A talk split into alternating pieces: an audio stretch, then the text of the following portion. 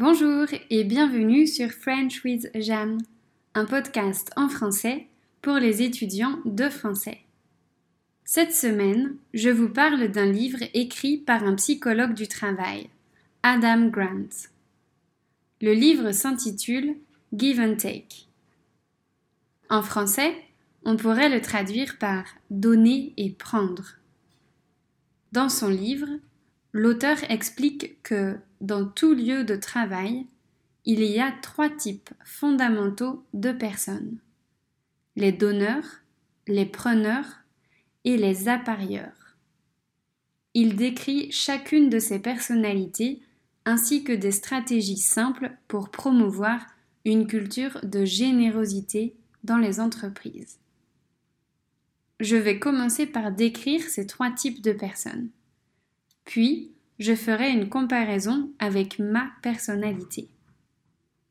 Pour finir, je vous parlerai de trois concepts que j'ai découverts grâce à ce livre et qui m'ont particulièrement plu. Allons-y. Les preneurs représentent la première catégorie de personnes. Ce sont des personnes qui sont égocentriques dans leurs interactions. Elles se posent cette question. Qu'est-ce que vous pouvez faire pour moi? Le comportement inverse correspond aux donneurs. Ce sont des personnes généreuses qui se demandent Qu'est-ce que je peux faire pour vous? Chaque individu est à la fois preneur et donneur, mais chaque individu possède un style dominant.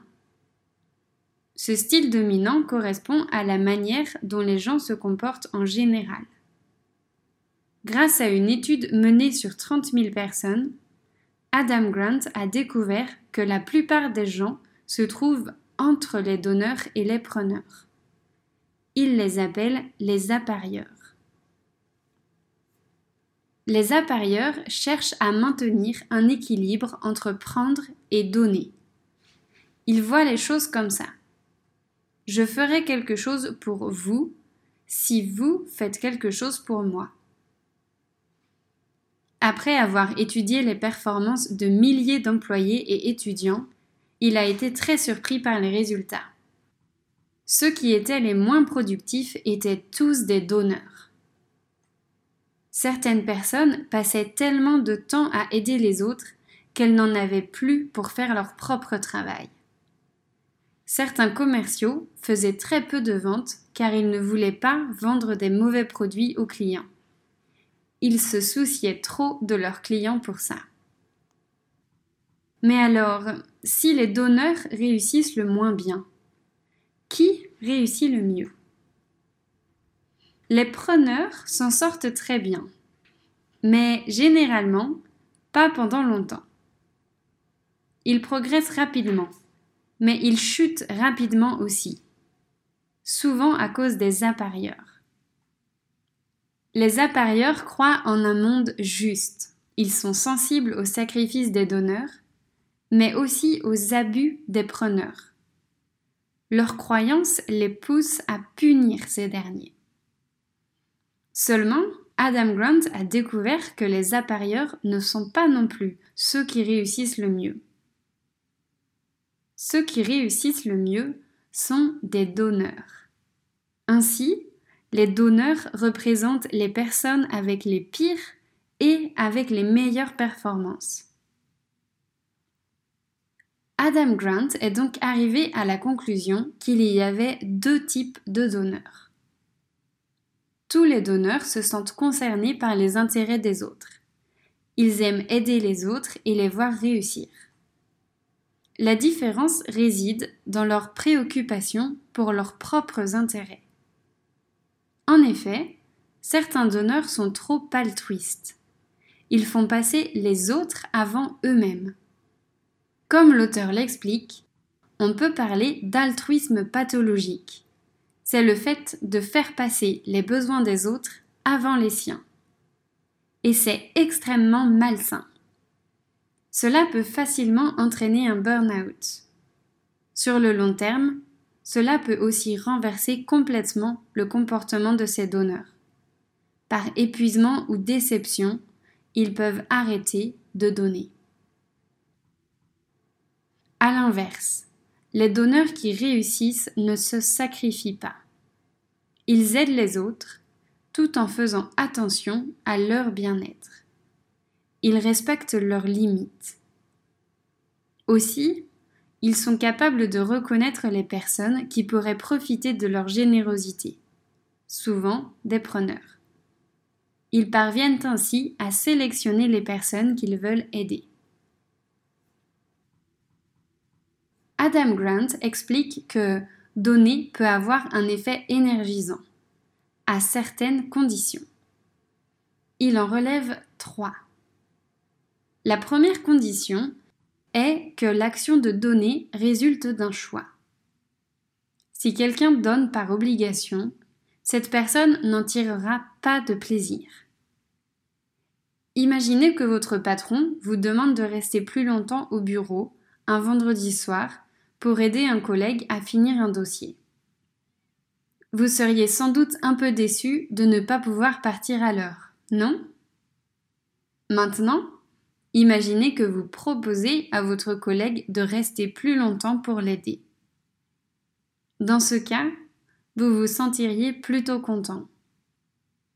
Ainsi, donner n'a un effet positif que lorsqu'on veut réellement donner. La deuxième condition est que le donneur puisse voir que son action a eu un impact positif. Imaginez qu'il y a des personnes qui dorment dehors, dans votre rue. Pour les aider, vous faites des dons à une association locale qui œuvre pour les sans-abri. Si vous ne voyez aucune amélioration pour les personnes vivant dans votre rue, allez-vous continuer à donner à l'association? Probablement pas. Ne pas voir les résultats de leurs actions décourage les gens à donner. La troisième condition est que l'action de donner soit régulée. Par exemple, si vous êtes doué dans votre travail et que vos collègues viennent vous voir plusieurs fois par jour pour vous demander des conseils. Cela va avoir des effets négatifs sur vous et sur votre travail. En effet, vous serez sans cesse interrompu et ce sera très fatigant. Dans cette situation, délimiter votre temps peut tout changer. Vous pourriez demander à vos collègues de ne pas vous déranger quand vous travaillez, mais de revenir vous voir plus tard, avant la pause déjeuner par exemple. Vous restez disponible, mais vous ne l'êtes plus n'importe quand protégeant ainsi votre travail et votre santé. L'action de donner ne doit donc pas être automatique. Grâce aux exemples concrets donnés tout au long du livre, il m'a été assez facile d'identifier à quelle catégorie de personnes j'appartenais. D'ailleurs, à force d'écouter mon podcast, vous pouvez peut-être deviner ma catégorie je dirais que j'étais une mauvaise donneuse. Je parle à l'imparfait, car je pense et j'espère avoir changé de catégorie. En effet, j'avais tendance à faire passer les autres avant moi. D'ailleurs, cela s'est vu très tôt dans mon caractère. Quand j'étais enfant et que je me disputais avec mon frère ou ma sœur, je mettais toujours fin au conflit en les laissant avoir ce qu'ils voulaient. Et je répétais C'est toujours moi qui cède. Mes parents devaient intervenir pour rééquilibrer les choses. Alors, bien sûr, ce n'était pas très grave, car on se chamaillait pour savoir qui aurait tel jouet ou qui ferait la vaisselle. C'est devenu plus embêtant récemment, dans mon travail. Je me suis reconnue quand Adam Grant a décrit les différences de comportement entre les bons et les mauvais donneurs. Par exemple, je reçois pas mal de messages sur Instagram d'étudiants qui me demandent de l'aide.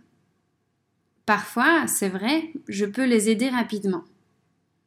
Mais parfois, ce qu'ils me demandent prend du temps. Avant de lire ce livre, je ne me posais même pas de questions et je répondais aux demandes que je recevais. Qu'importe ce qu'on me demandait, j'essayais de répondre le mieux possible. Et cela me prenait du temps, évidemment. Après avoir lu ce livre, j'ai modifié ma manière d'utiliser Instagram professionnellement. Pour commencer, je ne me connecte que deux ou trois fois par jour. Je réserve des moments pour répondre aux messages et commentaires, plutôt que d'y répondre au fur et à mesure. Ensuite, je n'aide plus systématiquement les personnes qui me demandent de l'aide. Je sélectionne qui aider en fonction de la demande et du temps que cela me prendra. Et puis, j'invite les gens à réserver un cours avec moi si j'estime que leur demande nécessite plus qu'un message. Je ne peux évidemment pas travailler gratuitement. Bizarrement, je n'ai jamais reçu de réservation de cours par ce biais. Pour moi, c'est une manière de filtrer les preneurs.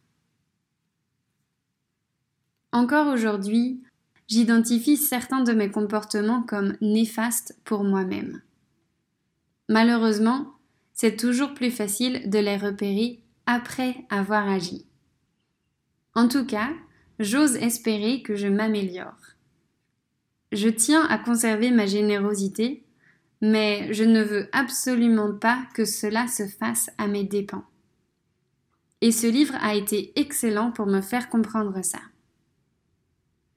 Si vous n'êtes pas sûr d'être un donneur, un appareilleur ou un preneur, un test a été créé pour le découvrir.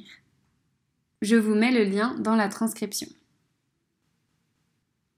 Maintenant, je vais revenir sur certains principes et concepts que j'ai découvert grâce à ce livre et que j'ai trouvé très intéressant. Je vais commencer avec quelque chose de très simple. La faveur de 5 minutes.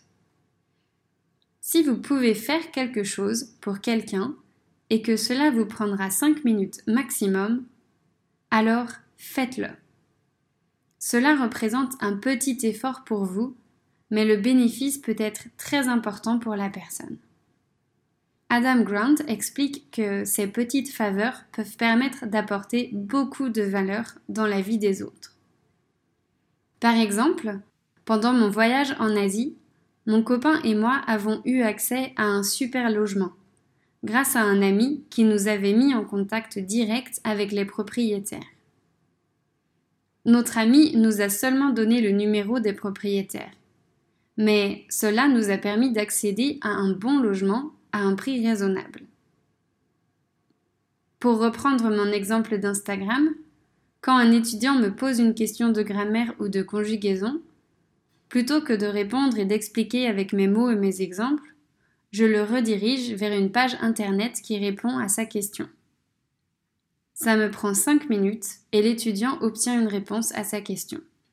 Et tout le monde est content. Je voudrais aussi vous parler du concept de compte-rendu relationnel. J'ai traduit moi-même cette expression et honnêtement, je ne suis pas certaine que ce soit la meilleure traduction possible, mais je vais essayer d'expliquer ce concept clairement. L'auteur a remarqué que certains donneurs sont très mauvais quand ils négocient des choses pour eux-mêmes, comme leur salaire par exemple. En effet, les intérêts de l'entreprise vont être très présents à leur esprit, au moins autant que les leurs, voire plus. Ainsi, leurs négociations ne seront pas nécessairement à leurs avantages.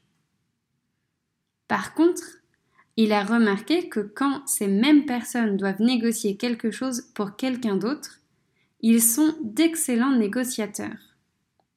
Et oui, ces personnes vont vouloir que les besoins des deux parties soient respectés. Et ils vont faire preuve de plus d'assurance et de détermination pour arriver à un compromis qui soit juste. Avant une négociation, l'auteur encourage donc les donneurs à changer de perspective et à voir la situation du point de vue d'une autre personne. Par exemple, accepteriez-vous que votre conjoint paie 30 euros pour un t-shirt d'une mauvaise qualité? Certainement pas.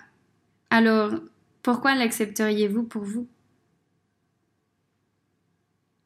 Le dernier concept duquel je voulais parler est celui du biais de perspective.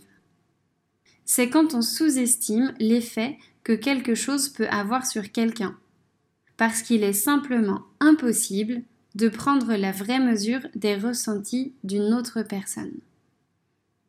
Je vous donne un exemple, celui d'une personne qui vient d'être licenciée. Cette personne a perdu son travail, et vous vous dites ce n'est pas si grave, elle peut en retrouver un autre. En fait, il y a des chances pour que vous soyez en train de sous-estimer l'effet de ce licenciement. Vous ne savez pas du tout ce que représente ce licenciement pour la personne qui le subit, à moins de lui demander, bien sûr. Ça m'a beaucoup fait réfléchir parce que je crois que parfois, il m'arrive de porter un jugement rapide sur les situations des autres. Connaître ce concept m'aide à ne pas faire de conclusions hâtives. Je me dis, je ne sais pas ce que cette personne traverse. Je dois faire preuve de plus de compréhension. Je n'en ai cité que trois, mais le livre contient énormément de principes et concepts. Et je l'ai adoré pour ça. J'ai vraiment aimé la manière dont Adam Grant voit le monde et les relations entre les personnes. Dans un excellent TED Talk, il conclut en disant que nous pouvons changer notre définition de la réussite. Au lieu de dire qu'il s'agit de gagner une compétition, les gens réaliseront que la réussite est plus une question de contribution. À méditer. Adam Grant s'est d'ailleurs associé à TED pour créer un podcast, Work Life où il interviewe des gens qui ont une manière incroyable de travailler. Ce podcast est aussi enrichissant que son livre. Je vous encourage à y jeter un œil. Vous devez seulement noter qu'il est en anglais. Avant de vous quitter, j'aimerais vous partager une excellente nouvelle. Vous le savez peut-être, mais depuis quelques semaines, je travaille sur la création d'un cahier d'activités numérique. C'est un PDF interactif qui contient 45 activités pour pratiquer son français en autonomie.